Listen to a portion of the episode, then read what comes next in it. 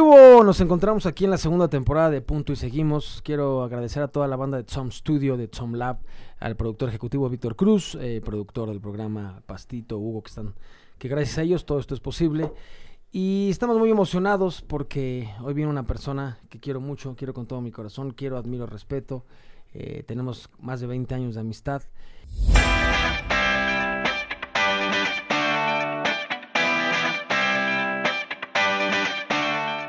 Y como músico, yo lo admiro desde chiquito. Mi tocayo, Francisco Familiar, vocal de DLD. Tocayo, ¿Qué pasó, Tocayo?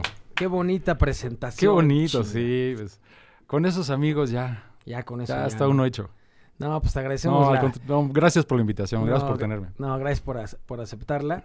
Y te voy a explicar en qué consiste esto, ¿no? Eh, nos hemos enfocado a la cuestión de la salud mental, ¿no?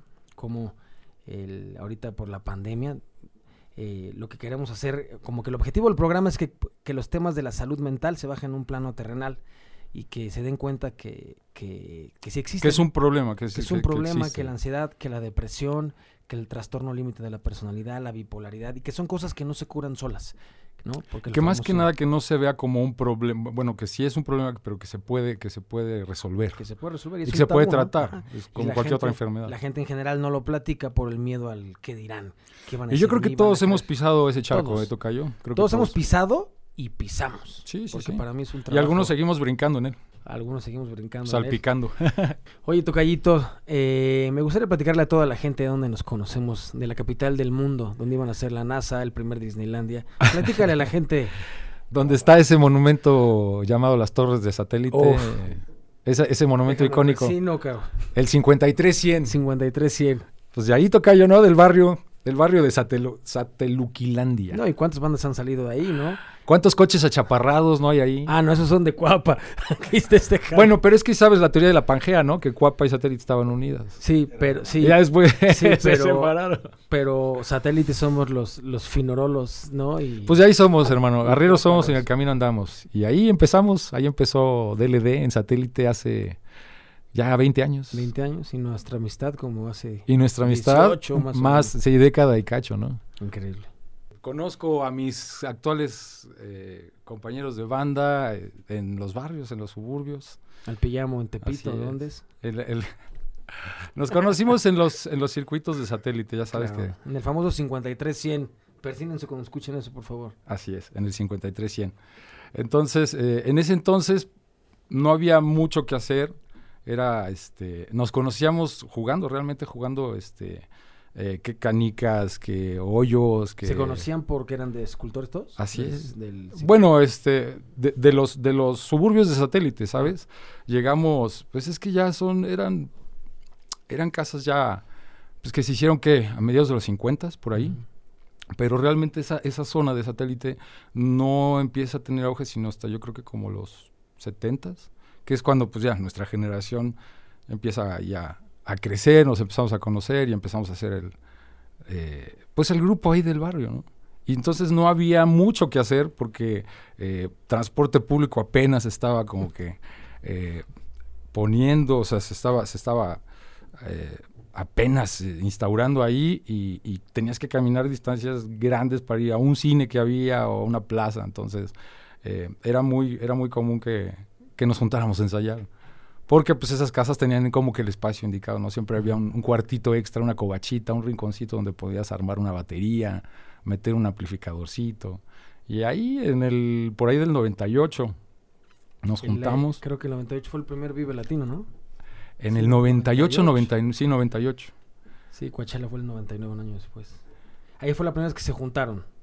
En el 98 nos juntamos, sí, Eran exactamente. El Neville, el El Pille trabajaba. Rodrigo y tú. Así es, el Pille trabajaba este, eh, conmigo en el Tequilas. Eh, fue el segundo aniversario del Tequilas. eh, Ya con ese comentario ya la banda va a saber tu edad más o menos. Más o menos, sí, más o menos. O sea, ya sabes El que. Tequilas, Sí, pues. Ya, ya tiene, ya llovió, ya llovió. Pero, pues, pues ha sido una historia bien bonita. Obviamente con, con sus altibajos, con sus sinsabores, con momentos difíciles, pero sobre todo ha sido, pues, un viaje que lo volvería a hacer una y cien veces más. Y aquí andamos, Tocayo, luego pues nos conocemos de hace un buen, ¿no? Ya Sí, sabes hace que... como 20 Nos años. con- ahora sí que nos conocimos de arrieros, ¿no? En el camino, andando el camino. Cuántas giras, cuántas lágrimas. ¿Cuántos paloma- borracheras, palo- ¿Cuántos palomazos, camionetas, trayectos? Sí, estuvo increíble. Y la, la última vez que nos vimos aquí en México estuvimos platicando acerca del tema de la ansiedad y la depresión, ¿no? Eh, porque esto es algo, Tocayo, que es muy difícil aceptarlo. ¿Y por qué es difícil aceptarlo? Porque es difícil reconocerlo, ¿no? No es como que yo te diga, me duele la panza, gastroenterólogo, me duele la muela, dentista, sino digo, siento que me voy a morir, siento que no puedo respirar, siento que me tengo sudoración en las manos. Entonces, ¿cómo lo puedo externar? Una, por el miedo al que dirán, por el miedo a ser juzgado. Y dos, ni siquiera sé qué chingados decir. Es que ese es el, es que ese es el, el pedo. Eh, este, bueno, todo, o- ojo, este es un, no sé cómo se diga el, el disclaimer, pero todo lo que voy a decir es a título personal, ¿no? Porque Sí, claro. no crean lo todo lo que aquí. oyen, no Esto crean todo lo que no se crean todo lo que oyen, no se crean todo lo que ven, quédense con algo de curiosidad, siempre investiguen, este, no den nada por sentado, ¿no? Hay mucha información ahorita en las redes. Si algo podemos este, aprovechar de esta, de esta tecnología nueva son- es la información, ¿no? Que lo tenemos a un clic. Entonces sí, ese es el problema, que no sabes que, que estás sufriendo este, este tipo de, de, de afección, ¿no? No sabes porque es un, es un tema tabú todavía, o sea, que no, no se hablaba en el seno familiar. De hecho, esto, esto pues, mientras más secluido, mientras más escondido estuviera, estaba mejor, no abajo del tapete, no se hablaba de eso. Entonces, es difícil cuando no tienes la conciencia, cuando no sabes qué es lo que te está pasando, es difícil poder este, entender tu problema y, y tratarlo. Claro. ¿Tú has tenido broncas de depresión, de? Últimamente sí, yo, este, yo no sabía, o sea, yo realmente no sabía, había sentido este, eh, la ansiedad en ciertos niveles de- de mi, a lo largo de mi vida, pero pues yo pensé que era como algo natural y algo que pues se me hizo, se me hizo hasta cierto punto normal, pero eh, en esta pandemia, este, este, esta temporada de pandemia, ahí sí ya sentí, sentí que un ataque de ansiedad como tal, ¿no? Porque ¿Cómo- ya me lo habían cómo- descrito. ¿Cómo lo sentiste? ¿Si lo puedes describir? Sí, claro, este, pues sudoración en las manos, taquicardias, eh, obviamente insomnio. ¿Qué hora del día era? ¿Te acuerdas? Sí, por la noche, Ah, más más que nada. me casi todos por- los que les me pregunto por la noche por y por la, ajá, por tarde, tarde noche o, o en la noche. Obviamente cuando estabas a la mitad del sueño, ¿no? Estás entrando en esta etapa de, de- de REM y, y- y de pronto saltas, sientes como si, no sé si te hubieras aventado de un, Sí. Como el primer de brinco del bungee. Ándale. Yo nunca me he aventado de un bungee, Sí. es una sensación que No, esa pues, sí me la puedo saltar, pero este, pero sí se siente se siente un vacío en el pecho y al mismo tiempo se siente como como el pecho te va a explotar. ¿no? El corazón. Es- es- es ¿Llegaste a pensar, ¿me va a pasar algo? ¿O Sí. sabías que te estaba pasando un ataque de pánico? Sí, o sea, cuando, cuando realmente me dio ese ataque y, y sentí ese nivel de, de ansiedad, yo sí pensé que se me iba que se me iba a parar el cucharón. Sí, se siente horrible. Sí, sí, sí, se espantó. ¿Qué hiciste? ¿A Eh, quién le hablaste? Pues eh, respirar. Empecé ahí a, a- a leer, obviamente, pues eh, ahí con la familia, oigan, pues estoy sintiendo esto y esto. No, pues tranquilo, respira. Este, pues ahí en casa me ayudan a meditar, ¿sabes? Este, ah, sí, claro. eso me- sirve mucho, ¿no? me- eh, Sirve muchísimo, sí sirve muchísimo. Y, y, y, y de, hecho no es una, o sea, mu- mucha gente creía que la meditación conlleva una disciplina o algo muy solemne o tiene que ser un proceso específico. Y, y no, la verdad es que para meditar puede ser en cualquier momento, puede ser bañándote, puede ser estar, estando en la cama. A mí, me, por ejemplo, me sirve mucho correr. Correr, este, me di cuenta que me sirve mucho como para empezar a meditar, simplemente estar en el presente, ¿no? O hay actividades Y que- conectarte contigo. hay actividades que te pueden poner en el presente, porque bien lo has dicho y he escuchado que en otras emisiones dices, y bien, y bien dicho que es la ansiedad es ex- exceso de futuro y la depresión exceso de pasado. Entonces siempre estás como pensando en estas cosas que Mañana, fueron y las que van a ser. ayer. Y a veces cosas que ni siquiera están a tu alcance poder resolver, ¿no? En, en ese momento. Entonces, eh, creo que este, esa, esa actividad en específico a mí me ha servido, el correr, para estar en el presente, para estar en el momento, sentir tu cuerpo, sentir cómo, cómo reaccionan los músculos, cada paso que das, respiración. Entonces, todo esto es, eh, conlleva una meditación y no te estás dando cuenta que estás meditando. ¿no? Entonces, eso a mí me sirvió. Pero hay muchas actividades por ahí, agarrar un buen libro.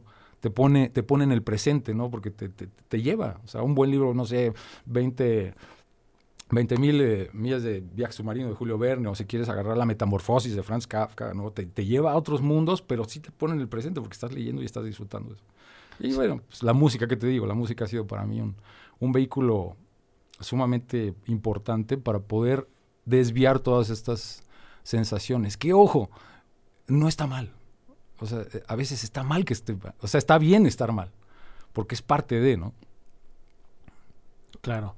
El, sí, porque el tema de la ansiedad como tal no es como tan malo, ¿no? Que tu cuerpo segregue cortisol, que es la sustancia del estrés, que tu cuerpo segregue adrenalina, no está mal, porque ciertas circunstancias te sirve, ¿no? Si ahorita entra un perro corriendo y nos quiere morder, digo, nos quiere morder con rabia, tu cuerpo segrega cortisol y eso hace que toda la sangre se vaya a los brazos, toda la sangre se vaya a las piernas y puedas correr más fácil o puedas atacar o defenderte más fácil, ¿no?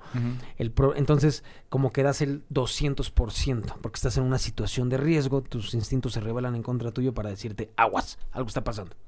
El problema que yo sufro, yo Paco, por hablar de mí, como te digo, aquí lo que hacemos... A título personal, ¿no? A título personal es tocar experiencias. Eh, lo que me pasa a mí son estos shots de adrenalina, estos shots de cortisol, sin saber por qué no hay algo físico. Entonces yo por eso me puse a leer y dije, ¿qué son ataques de pánico? ¿Qué son ataques de ansiedad? Porque yo lo sufro desde niño y decía, no, no, ahorita es un pedo, ¿no? Eh, que comprender esto, imagínate un niño que estás chiquito, ¿no? Y empecé a ver y entonces me di cuenta que puede ser algo postraumático, puede ser una cuestión química, puede ser un, sonido, un olor, un color, un pensamiento, puede ser algo interno, puede ser algo externo. La cosa es que solo no se cura. Exacto. Ese es el tiro, sea lo que sea químico, solo no se cura, ¿no? No está mal pedir ayuda. Una frase que siempre uso en todos los programas, si quieres llegar rápido, ve solo, si quieres llegar lejos, ve acompañado. Ese es el principal pedo. Pero ¿cuál es el problema? El tabú, ¿no? El, el, van a creer que estoy loco. ¿Y qué es estar loco, güey? ¿Quién regula si estás loco?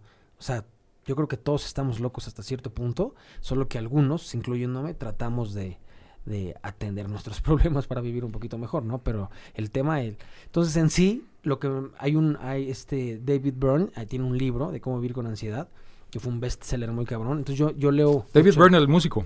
No, no, no, se llama igualito. Ah. Y empiezo a ver el, el, el, todo lo que te habla de la ansiedad y te dices que la ansiedad no es tan mala, ¿no? Lo que tienes que saber hacer es detectar por qué te está dando, ¿no? Entonces, por eso lo que yo les digo, a ver, Paco, ¿tú sugieres o no sugieres que esté bien ir a los psiquiatras? Es que yo no quiero estar medicado. Todos me dicen lo mismo, no quiero estar medicado. Le digo, bueno, dime cuál es tu especialidad en medicina, ¿no? Eh, ¿Qué sustancia activa? ¿Cómo reacciona? No, no tengo ni idea. Entonces, ¿por qué dices que no quieres estar medicado si no tienes ni idea de lo que estás hablando, güey? ¿No? O sea, cuando tú te van a hacer una operación de apéndice, ¿a poco eh, cuestionas al doctor, güey? Pues por lo menos sí sería importante, como dices, investigar, saber, eh, basándote en evidencia, eh, qué, es lo, qué es lo bueno, porque ahora sí que cada organismo es único y repetible, ¿no? Pero fíjate, es interesante lo que dices, porque yo leyendo el, otro día una nota, debido a varios factores, la vida moderna, nuestro ritmo de vida, nuestra alimentación, todos estos factores han hecho que, el, cortisol en nuestro sistema haya aumentado a niveles, o sea, genéricos, o sea, toda la, toda la sociedad mundial, haya aumentado a niveles más allá del 10%. Entonces, te recomiendan también tener una buena alimentación, pues hay sustancias que te disparan el cortisol, ¿no? Como el azúcar, como el alcohol, como el, café, todas estas. Entonces te dicen, exactamente, entonces todo esto te dicen hasta qué puedes comer por ejemplo, hay alimentos, los superalimentos que te ayudan a, regular esa... O sea, ya es a nivel químico, ¿no? Entonces, mientras más sabes, es más poder tienes para poder tú tratarte. Sí, en base a lo que ya sabes, ¿no? A la evidencia que existe. Entonces, lo más, creo que es lo más recomendable, ¿no? Sí, por eso es desde cómo descansas, de las horas que duermes, del tiempo que estás enfrente de un celular o enfrente de una pantalla. Exacto. Es... Eh, con la, que te alejes de gente tóxica. Y todo está eh, conectado. Que hagas ejercicio, que respires. Cada que tú te ríes, gesticulas más de 35 músculos, se oxigena la sangre, se empiezan a segregar las sustancias del placer. O sea, es un proceso muy grande, ¿no? El problema es que la gente no cree. Dice, ¿cómo dejar el celular me va a hacer más feliz? ¿Cómo salir a caminar me voy a sentir bien? ¿Cómo hacer ejercicio si no tengo ganas de nada? Entonces la gente de afuera te dice, ya, no seas mamón, pues échale ganas, güey. Tienes una vida toda. Entonces, entre más te des cuenta que no están comprendiendo lo que tú tienes, ellos te están diciendo inconscientemente, estás más solo de lo que tú crees. Y aquí al mismo tiempo estamos, eh, actualmente creo que estamos en una constante lucha por encajar.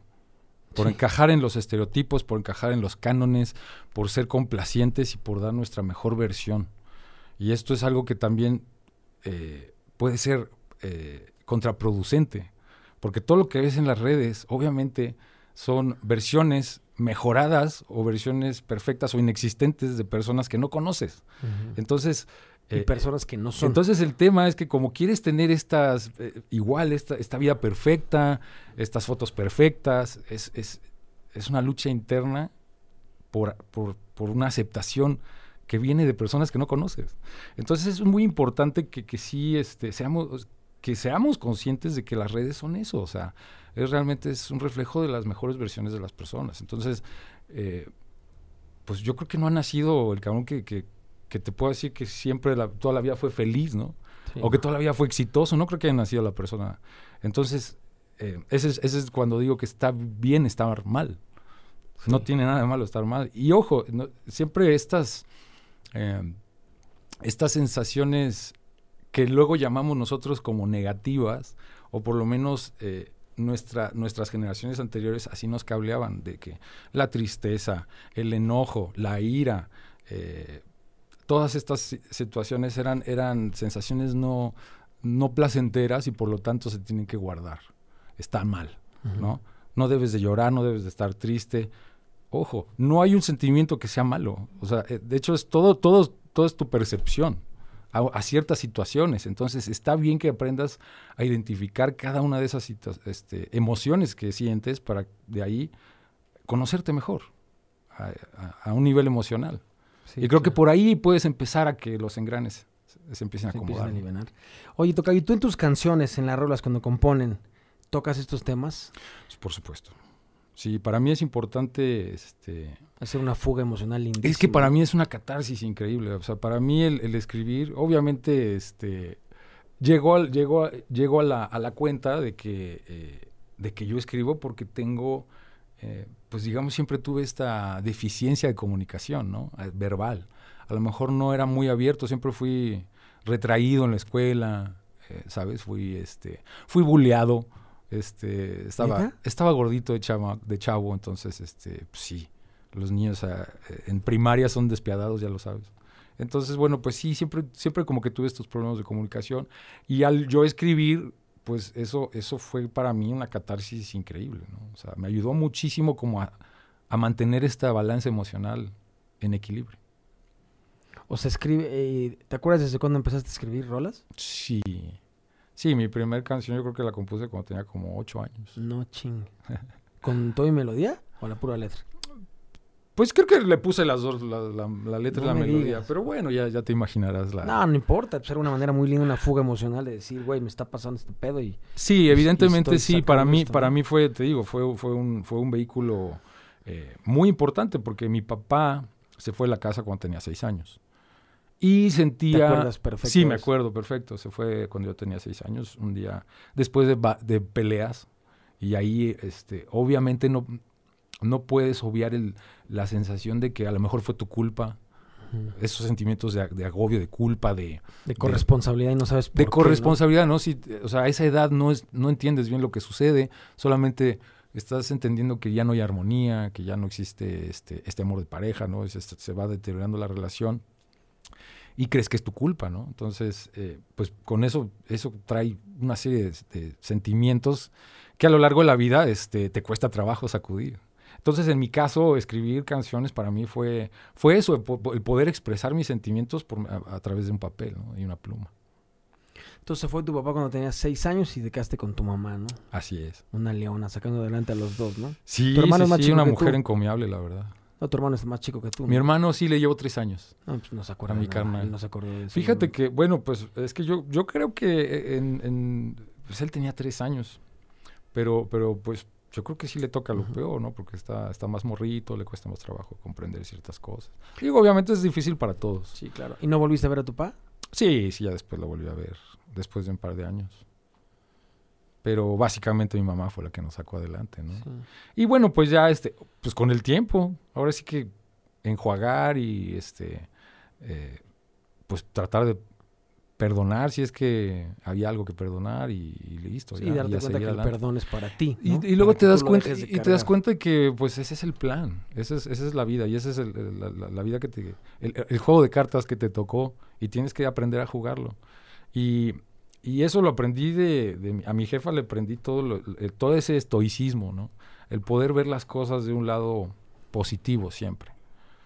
Pero bueno, pues que al final del día sí podías percibir que ella sentía que había fracasado en algo, ¿no? Que se llenaba como persona en otras, en otras áreas, pero, pero ahí estaba eso, ¿no? Y que a veces ella no se permitía eh, a veces salir con alguien más o conocer a alguien más por eso, por ese tema. Entonces todo el mundo viene cargando este, este tipo de sensaciones por X o por Y, pero si las llegas a identificar y estás consciente de ellas, es más fácil que las trabajes, creo yo. Sí, claro. Que las trabajes y que no que las ignores, porque al final ya no las ignoras, ¿no? Es lo que es que es mucho más sencillo, está, Tocayo. güey. ¿Estás de acuerdo que es más Sí, sí, sencillo este obviar las cosas, barrerlas abajo del tapete y esperar que pase el tiempo? Eso es eso es algo es más, yo creo que es algo natural en nosotros, ¿no? Estamos esperando que venga esa estamos esperando que venga esa persona que nos va a salvar, esa pareja, este eh, no sé, a lo mejor eh, habrá parejas que piensen que con la llegada de los hijos, ¿no? Va, va, va a ser esto, este, una historia de éxito. A veces no es así, o sea, es, si, no, si no puedes estar contigo, no vas a poder estar con nadie más. Sí, si no te aceptas tú, si no eres feliz tú, este, porque toda la felicidad que necesitas está en ti, está dentro de ti, está, es, es lo que ves. ¿no? Y todas estas sensaciones te ayudan a percibir el mundo alrededor tuyo, son, son manifestaciones de tu propio cuerpo. ¿no?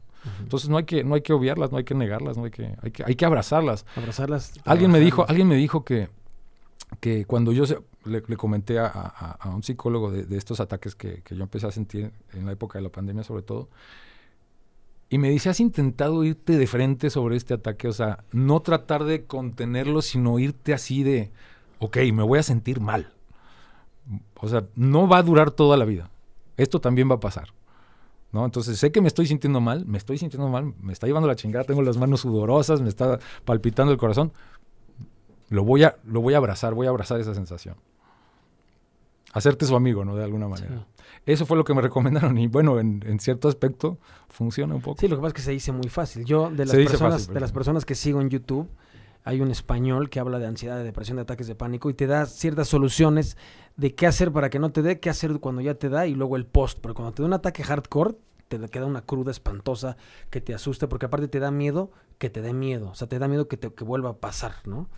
Y él te platica que la primera solución te dice, recíbelo.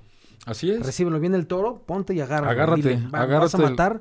Porque en teoría no hay como un caso registrado de alguien que se muere de un ataque de pánico, no. Más bien se desesperan y se avientan o hacen cosas, pero en sí el ataque como tal es cortisol, adrenalina y tu cuerpo te dice cuidado, pero no está pasando nada. Y es que La bronca es cuando te está pasando, ¿cómo se siente? Realmente quiere que, Se siente sí, todo el mundo se quiere ¿no? deshacer de esa sensación lo más rápido posible, ¿no? Pues aquí, aquí lo que te dicen no, o sea, disfruta esa sensación, ¿no? Sí, no.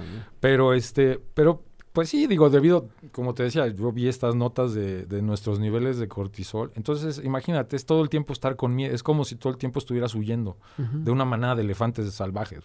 Entonces, tu cuerpo al final lo resiente. Lo, lo resiente físicamente sí o sí. O estás cansadísimo. Estás cansa- estás la máquina no jala, no jala igual. Entonces, este, pues sí, sí, sí es un problema, es un problema real y tangible y corregible también. Eh, después me, me puse a pensar y me puse a leer y hay una explicación perfectamente científica, ¿no? Pues antes yo me subía a un escenario en una, en una base regular, ¿no? Me subía al escenario dos, tres veces por semana.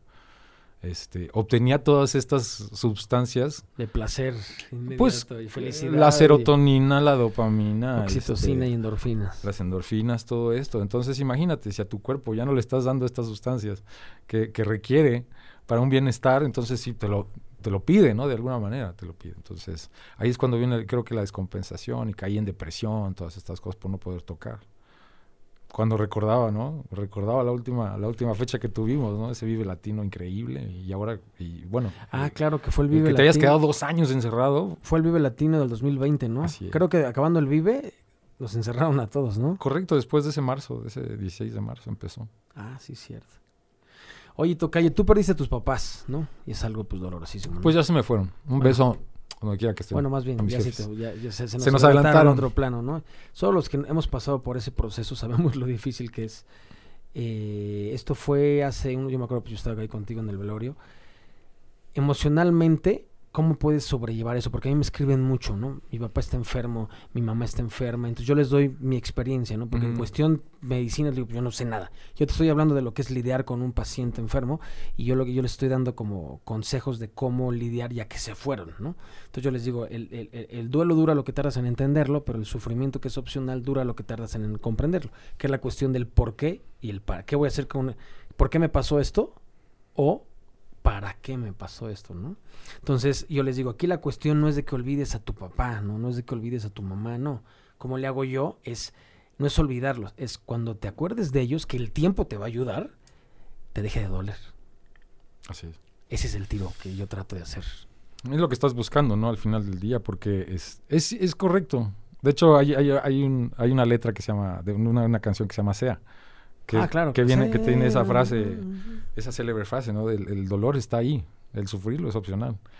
Eh, no, te puede, no, no te puedes hacer este, de, de oídos sordos a, eso, a, ese, a ese lamento in- interno, ¿no? No, no va a pasar. O sea, yo creo que para mí es un dolor que, que- que está ahí, que, que me lo voy a llevar hasta el último día de mi existencia. Simplemente que aprendes a vivir con él Aprendes a sobrellevar ese dolor y a ese dolor lo aprendes a convertir en, en- en un recuerdo bonito, ¿no? En un recuerdo honroso, en un recuerdo que te llene, en un recuerdo que te traiga felicidad. Pero, como dices, es más fácil decirlo que hacerlo. Sí, sí, sí. sí. Eh, sí, eh, tienes que hacer las paces con todo, con todo y, y yo creo que es el tiempo también eh, eh, que, te, que te puede dar los mejores consejos, ¿no? Y, y el saber que, que están contigo, el saber que están ahí, que te Están protegiendo. Claro. Sí, es, eh, conlleva muchas cosas, ¿no? Desde la fe hasta, hasta tus propios valores y, y- y tus creencias. Entonces, yo creo que, yo creo que es, eh, es lindo poderlos honrar y recordarlos. Y saber que están ahí, que puedes platicar con ellos, tal, pero ciertamente sí es un dolor. Inexplicable.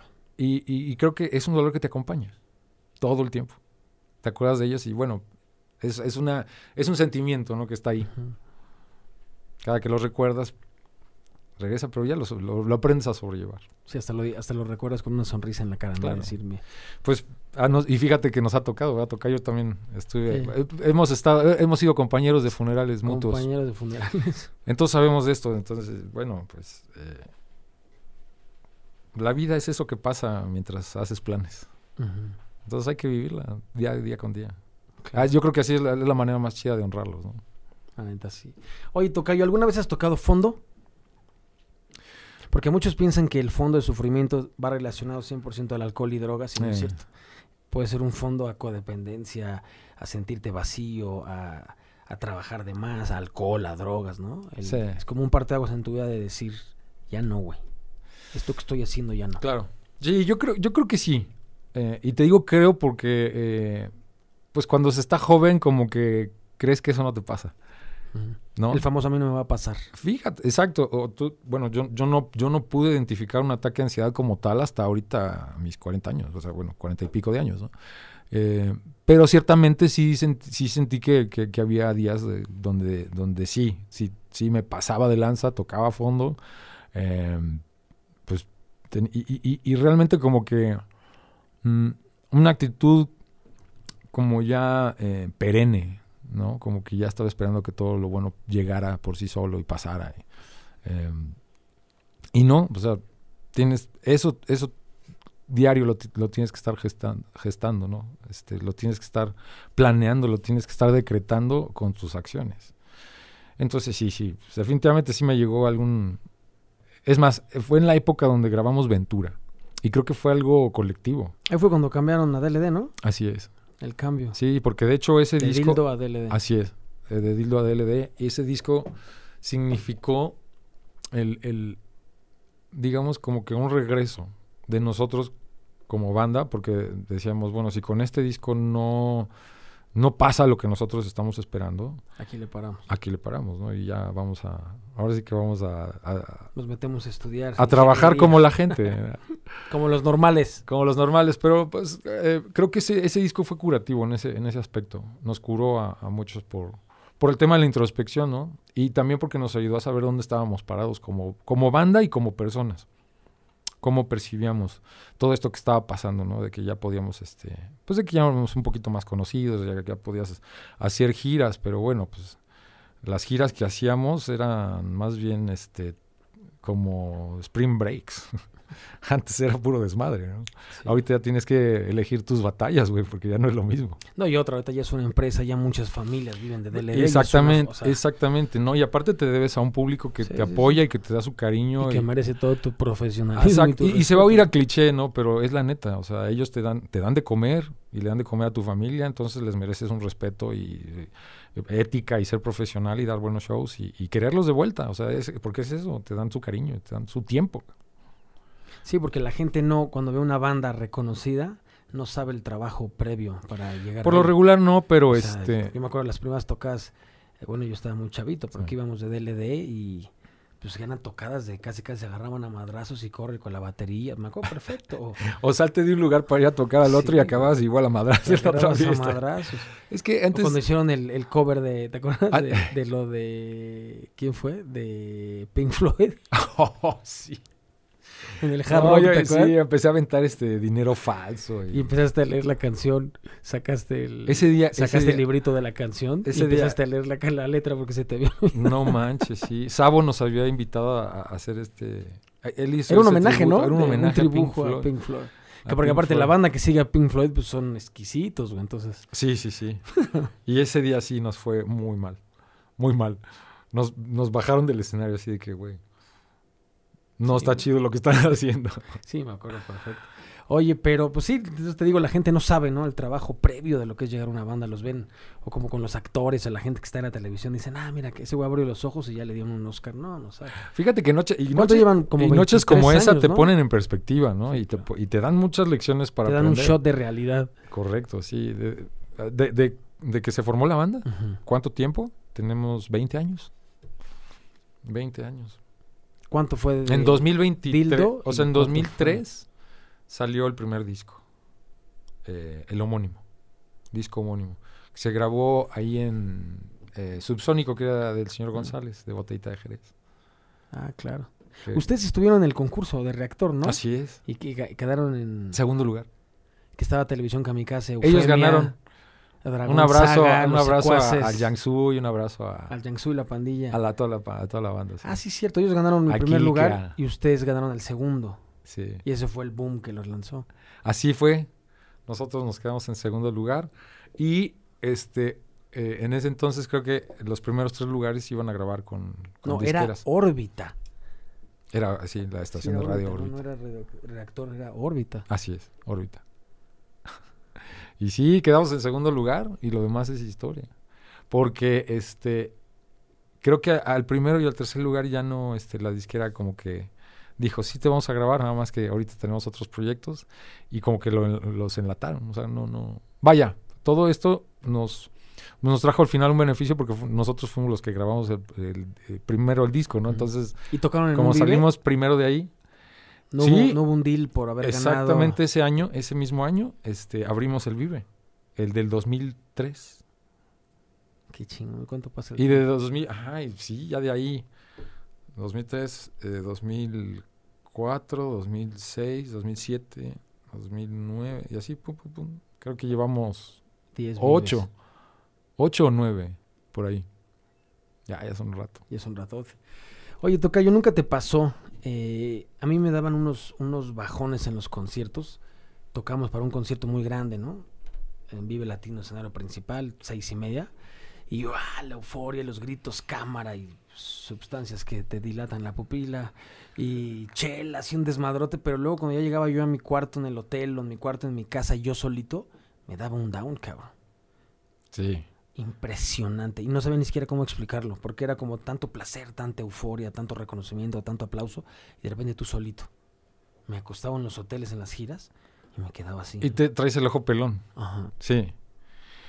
Yo no sé, yo no sé si experimento una, un down o una depresión como tal. Bueno, obviamente sí te drena el cuerpo, ¿no? O sea, cuando vas bajando y la adrenalina empieza a ceder, eh, pues ya como que a mí me, a mí me pasa que me, me estoy cansado, ¿no?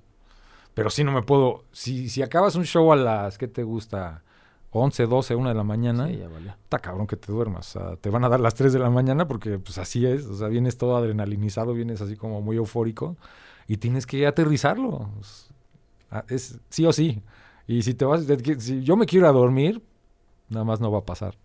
Entonces, bueno, pues solemos, después del show, pues solemos este, pues echar la caminera, donde sea, nos juntamos para platicar lo que pasó y todo, jajaja, jiji, hasta que ya te va, te va dando un poquito de sueño. Y eso, y, y nos ayuda también, ¿no? Como que a, di- a disolver estos, estos, a lo mejor estos pensamientos, situaciones que te puedes llevar tú solo, ¿no? Pensar en todo eso. Entonces, O como este- que hablar con o alguien, Este alimento del ego, ¿no? te ayuda, sales sí. diciendo, soy Superman. no, güey". y alguien te va a bajar de los pelitos, te "No, va a decir. mira". Y, y la verdad es que eso lo hacemos muy bien entre nosotros, nos sale muy bien. Eh, creo que, creo que eh, nos hemos sabido mantener al margen todos debido a eso, ¿no? O sea, de que si nosotros dos, como dices, un buen amigo te apuñala de frente. Entonces ahí decimos, oye, creo que tú andas medio volado, oye, este güey anda medio volado, oye, el otro anda medio volado. Entonces ahí nos vamos, Se dan sus cachetadas. nos vamos dando así, nos peinamos entre nosotros. Oye, Tocadito, ¿te arrepientes de algo? Mm. Algo que pudieras cambiar. Sabes que eh, me, me he puesto a pensar en eso. Yo creo que me hubiera gustado empezar más joven. La cuestión de la música. Ajá. O sea, vaya, eh, en, en- en cuanto a haber hecho una banda, ¿no? Siento que como que pasó mucho tiempo desde que empezamos a hacer una banda hasta que pudimos este, sacar un material, por así decirlo. Pasaron como, no sé, unos tres o cuatro años. Entonces me hubiera gustado empezar antes y no sé, o sea, como que en el spam, nada más. ahí. Por ejemplo, yo veo, veo, no sé, la carrera de los Liquids, est- estaban súper morros cuando empezaron, ¿no? No, ¿cuánto llevan los Liquids? Y ya llevan un buen rato. 25 años. Pero estaban muy chavos, entonces se ahorita, pues, so- ahorita son contemporáneos, pero ya llevan una carrera de 30 años. eh. Sí, los Liquids ya tienen como 30. Entonces yo creo que nada más, yo creo que solo eso, me hubiera gustado empezar un poquito antes. Que realmente le empezamos a dar a los 18, 19 años. Órale. Entonces, en cuestión de toma de decisiones, todo bien. Es que muchos Fíjate, dicen, ¿no? Aprendemos de todos los errores y por algo somos lo que somos y más bien somos las personas que somos a raíz de todo lo que hemos, sí, lo que, le, lo que le hemos cagado. Y así es, pero más que nada, como que em, aprendes a ya no juzgar tanto. Yo antes juzgaba mucho, se me hacía muy sencillo, ¿no? Y, eh, y, y también, pues, creciendo como, este, pues, siendo hijo de una familia disfuncional, pues, evidentemente tienes este, este, estos, estos issues, ¿no? De que necesitas la atención, necesitas... eh, entonces, eh, creo que, te digo, hab- haber hecho una, una banda con compañeros mus- de banda y todo, yo creo que fue lo más chingón que me pudo haber pasado. Entonces, me hubiera gustado que hubiera sido un poco antes. Oye, y el tema del- de, las adicciones, porque en las bandas está bien complicado. Yo, y por hablar de mí, ¿eh? a mí me ganó la fiesta impresionante. Vaso rojo, por cierto, Vaso pero trae agüita nada más. Trae agua bendita este brother. Pero, esto es- pero cuando ves uno de estos es pura felicidad. Es pura felicidad. Sí. ¿Nunca tuviste broncas? Que sentías que se te estaba yendo el no, tema. claro. porque el sí. tema de las Con las sustancias, sí. sí. Sí, sí, con... Vaya, yo creo que forma parte como de la descripción de tu trabajo, ¿no? Forma parte de tu expediente. Pero pues sí, yo con el alcohol sí, sí llegué a tener... Incluso ahora en la pandemia tuve broncas con el alcohol y no me di cuenta, ¿no? Ya de pronto ya estabas tomando diario y estabas ahí volando. Entonces, es, es, es complicado. Es complicado que tú solo puedas caer en la, en la cuenta de que, de que ya te está afectando, de que un vicio, un mal hábito ya está afectando tu funcionalidad, tu Sí, porque- productividad, o sí, sea, o, tu funcionar como humano. ¿no? En la cuestión de las adicciones, dicen que, que el adicto es el, el, bueno, El- hablando de mí, es el último en darse cuenta, cabrón, ¿no? Por desgracia, sí. Haces un cagadero y, Por desgracia, sí. y porque, voltea- abres los ojos y no mames, tampoco sí estuvo tan feo, ¿no? y es que como lo platicábamos, ¿no? O sea, es, es, es esta, es esta búsqueda del placer instantáneo, del placer momentáneo. Y de la fuga emocional de ya, ahorita me quiero ir de aquí. Entonces, exacto. Y, y tienes que, y, y- y digo, a veces con, con nuestro trajín, que ojo, toda tu vida has, has luchado y has trabajado para, para que lleguen estos momentos de, de chamba, ¿no? De estar eh, cumpliendo horarios extremos, viajando de un lugar a otro. Desvelándote. Desveladas, mal, comiendo, comi mal comiendo. Cambio de temperatura, de altura, de sí, está. Exacto, todas estas situaciones, cambios de clima, cambios de... y- o, o- o simplemente el que te da el síndrome del jamaicón, ¿no? Que extrañas mucho a tu casa, Sí, extrañas sí, a tu sí. familia. eh, todas estas situaciones, pues sí te llevan a, a decir, no, pues prefiero, pues prefiero pasarme la pedo, ¿no? Prefiero estar chupando y a veces olvidarte. Es lo más sencillo, obviar esa, esa, esa sensación. Pero pues ahora ya, te digo, ya ahora, ahora nos da por, pues bajamos al gimnasio del hotel, o te sales a correr, o, O te, agarras lle- un- te un llevas tu dron. Fíjate Sí, que bueno. eso, eso también, ¿eh? este, Eric me enseñó este, a volar drones y me, me encanta, me encanta, nos, nos gusta mucho. Y luego pues aprovechamos los, los, eh, pues los viajes, ¿no? Aprovechamos el entorno de cada ciudad para salir a conocer, para volar dron, para tener unas tomas. Entonces ya son diferentes actividades, ¿no? Te cambia el chip de alguna manera, ¿no? Ya no es como que sentarte a tomar a lo estúpido y esperar hasta que salgas a, a tocar, ¿no? Ya tratas de hacer otras cosas No, con tu es- tiempo Esperar a salir a tocar y que te paguen con chelas, ¿no? y que te paguen con Tomen lo que caguamas. quieran, cabrón. Sí, no, es que esos, esos tiempos muertos, ¿no? Son los, Sí. son los que un músico, este, a veces te pueden, te pueden, como que te pueden desesperar. Pero te digo, ya hemos, hemos aprendido como a, a sobrellevar esos tiempos y hacer algo productivo, ¿no? Que es hacer, y crear contenido también, que está chido. No, pues qué chingón. Oye, pues gracias, Tocayito. En verdad te agradezco el. Tocadito el- chulo, pues ya sabes. el que te hayas abierto estos temas, que, que la cuestión de la salud mental, sí, sí es cierto, ¿no? Que así el, el- Existe. el existe, se debe de tratar, eh, que solo no se puede, que todos los seres humanos pasamos estas cuestiones, que la cuestión del COVID agravó esto, Sí. ¿no? Porque muchos piensan que el COVID como tal, son las personas que, que, que desgraciadamente murieron, no. El COVID fue un tornado y se llevó a varios, desgraciadamente, 7 millones a nivel mundial, pero de repente volteas y dices, mira lo que dejó el COVID, cabrón, toda la ciudad hecha mierda, ¿no? No, y la verdad es que con una, digamos que con una deficiencia social.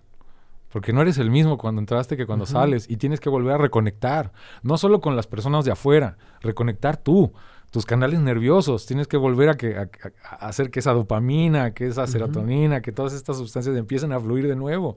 Entonces es un proceso. Y, y- y, bueno, yo recomendaría al final de cuentas que, que, que, que no basen todo, vaya, que, que- que ese bienestar no, no lo tomen de las redes sociales, porque las redes sociales es un escaparate, Falso, cabrón. pues que no te va a dar una, una, una, una referencia clara ni, ni fidedigna, ¿no? Este, todo lo que necesitas está dentro de ti, toda la felicidad que necesitas está dentro de ti. Y esa, esa repartida se va a hacer más grande todavía. Y, y- y, bueno, pues hay, hay, muchas, hay mucha información. Si lean, si investiguen. Y, y- y, pues qué chido, Tocayo. La verdad, qué buena onda que estés este, tocando estos temas. Que la neta no todo el mundo lo hace. Y qué bueno que se, esté que, que se empiece a normalizar. Que empiecen a decir, estoy enfermo. Es como decir, estoy enfermo de alcoholismo. Es, es como decir, estoy enfermo de cáncer. Es como decir, estoy enfermo de, de, de- de- tengo TOC o, o no sé, o tengo un trastorno bipolar, qué sé yo, ¿no? O sea, que puedan identificar qué es lo que sucede. Está. Sí, sí, la neta. Porque en verdad yo siempre lo he dicho. el por eso la, la- la primera etapa, el primer paso siempre es la aceptación. Siempre la aceptación. Porque si no lo aceptas, Correcto. ¿cómo lo vas a poder trabajar irregular, no? Si yo no quiero aceptar que tengo COVID y de repente no huelo y de repente no me sabe la comida y tengo calentura de 40 y no lo acepto, no me voy a curar del COVID, ¿no? O sea, no hay de otra. Entonces yo queremos decirles, la ansiedad si existe, la depresión si existe, la bipolaridad si existe, trastorno límite de la personalidad, etc, etc, etc. Y al igual que contagiar una enfermedad viral, se puede contagiar esta enfermedad emocional. O sea, si, si no, si no, eh, si no te atiendes y si no te identificas esto, pues igual también te van a empezar a secluir, tú solo a lo mejor te vas a empezar a aislar, qué sé yo. ¿no? O sea, Y eso hace- muchas cosas. Y eso hace que estas cuestiones se agraven. Porque te sientes más solo, te sientes más incomprendido. Porque la gente, ay, pues está de mamón o una mujer, está en sus días o ese güey, es que lo tronaron, no sé. Empiezan a decirte en lugar de decir, estás sufriendo algo, ¿no? Es como si te doliera el estómago y yo te digo, ay, qué mamón, pues cuál qué mamón, tienes una bronca en el estómago. ¿No? Con las cuestiones de la salud mental es un pedo. Y también, y también es este tema de, de- de que en las redes, por ejemplo, cuando, co- como no hay, como no hay un- una conversación directa, como hay eh, mucha gente en el anonimato se escuda para poner este los comentarios más, Hirientes. más hirientes, más- porque no tienen esta vaya, porque tienen el anonimato de por medio. Entonces, no se claven, neta, no se claven, ni siquiera se lo tomen personal. personal ni a pecho, ni, o sea, déjenlo, dicen, déjenlo las correr. personas hacen y dicen cosas. Nosotros somos los que les damos el valor de que nos afecten, ¿no? No, Pero- incluso si estuvieras discutiendo con alguien, nadie te va a contestar así. O sea, si tú estás discutiendo la cara con alguien, seguro vas a mediar, seguro van a llegar a... Así se estén gritando, pero pues... eh, esos temas de las redes, pues no, ni, ni, ni se claven, o sea, es- es energía mal gastada. Entonces, las redes sociales son para eso nada más, para, para, para poder intercambiar información. Ustedes ya sabrán, pero sí es, ahí está toda la información. Y qué bueno que, que te digo, Tocayo, qué bueno que esté haciendo esto, es una labor encomiable.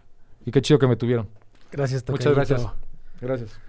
Pues gracias a todos. Recuerden, el problema no es lo que te pasa, sino es lo que haces con lo que te pasa. En la vida hay situaciones malas que se pueden convertir en pésimas. Y si quieres ir solo, ve rápido, pero si quieres ir, eh, eh, si quieres llegar rápido, ve solo, pero si quieres llegar lejos, ve acompañado. Punto y seguimos. Paco Familiar, mi tocayo. Gracias. Segunda temporada. Gracias a siempre. toda la bandera, hasta siempre. Sonrían que es gratis.